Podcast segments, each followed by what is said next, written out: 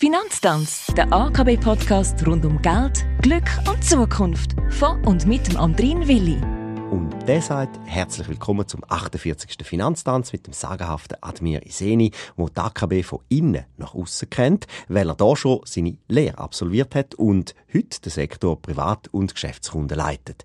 Du mit deiner Erfahrung kannst mir sicher eine ganz, ganz einfache Frage beantworten. Warum werden Häuser immer teurer und wie entwickeln sich Preise in Zukunft? Die Immobilienpreise richten sich nach Angebot und Nachfrage. Die Preise haben sich vor allem auch während der Pandemie deutlich erhöht, unter anderem auch wegen dem Trend zum Homeoffice. Das hat dazu beigetragen, dass Wohneigentum hoch im Kurs war und die Preise folglich gestiegen sind. Hauptgrund für den Preisanstieg ist eigentlich einfach erklärt. Das Interesse von Menschen, die Wohneigentum kaufen möchten, ist weiterhin sehr groß, sprich Nachfrage. Das Angebot wird aber trotz dem Bauboom der letzten Jahre immer kleiner. Aktuell geht man sogar davon aus, dass in den nächsten Jahren weniger gebaut wird. Das wird anhand aktueller erteilter Baubewilligungen gemessen. Das Nachfrageplus treibt Preise nach oben. Und natürlich sind auch die steigenden Baukosten und Grundstückspreise ein Treiber für die Preisentwicklung. Die Handwerker sind ausgelastet und die Anforderungen an Bauqualität, Ausstattung und in Bezug auf die Energieeffizienz steigen. Bauland ist einfach ein rares Gut und es wird in der nächsten Zeit auch so bleiben. Du hast noch gefragt, wie sich die Preise entwickeln. Das ist eine sehr schwierige Frage. Wir müssen festhalten, dass die Immobilienmarkt immer in Bewegung ist. Aktuell haben wir ganz anspruchsvolle Situation am Markt.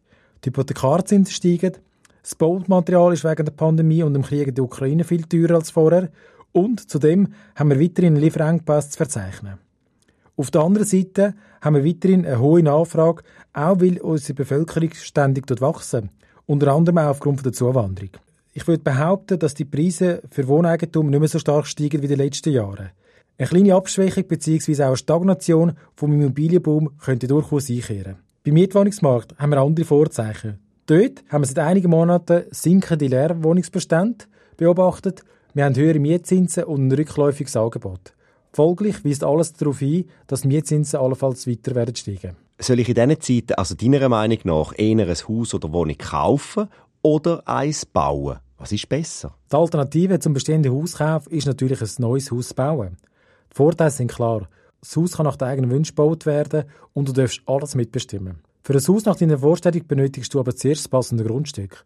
Dann beauftragst du einen Architekt mit der Planung und Ausführung. Das ist sicherlich die individuellste, aber auch die anspruchsvollste Lösung. Als Bauherr musst du viel Zeit in die Planung, in die Überwachung der Arbeit investieren. Ob es finanziell günstiger ist, als das bestehendes zu kaufen, kann nicht per se beantwortet werden. Die Anlagenkosten sind abhängig von vielen Faktoren wie Landpreis und Ausstattung vom Einfamilienhaus. Klar ist aber, dass bei der Finanzierung von Neubauten gegenüber den bestehenden Liegenschaften Unterschied gibt. Bei der aktuellen Marktlage gibt es einige Herausforderungen. Es ist die Zinsentwicklung, weil man ausgesetzt ist, Andererseits die hohe Inflation in Bezug auf die Baumaterialien. Plus noch die Lieferengpässe, die dazukommen. Bei der Finanzierung werden Baukosten bzw. saubere Kalkulation ein wichtiges Dokument sein. Während der Bauphase bist du als Bauherr doppelt belastet. Mit der Miete sowie der Hypothek für den Hausbau. Wir stellen fest, dass viele bis Älteres kaufen und nach den eigenen Wünschen renovieren, weil es einfach fast kein Bauland mehr hat. Und wenn ich trotzdem jetzt neu bauen will, was braucht es da für Dokumente und auf was muss ich im Speziellen achten? Für die Finanzierung für den Neubau werden grundsätzlich folgende Unterlagen gebraucht. Es sind Bauplan, der Baubeschrieb, die Baubewilligung natürlich, der Kostenvoranschlag und das Handwerkerverzeichnis. Zugleich muss man sich auch mit dem Thema Versicherung auseinandersetzen. Als Bauherr oder Wohneigentümer bestehen während der Bauphase und auch nachher noch verschiedene versicherungstechnische Risiken. Danke, Admir Iseni. Danke fürs Zuhören. Wie immer sehr aufschlussreich gewesen, das alles. Mehr Infos gibt es auf unserer Homepage www.akb.ch, aber auch bei uns im Podcast geht es in der fünften Staffel rund und nächste Woche weiter. Über was reden wir da schon wieder, Admir? Es geht um die verschiedenen Hypothekarprodukte, die wir anbieten. Also auch wieder ein breites Feld. Gut, dass du da bist, dass du Auskunft gibst. Wir verabschieden uns höflich und sagen au revoir.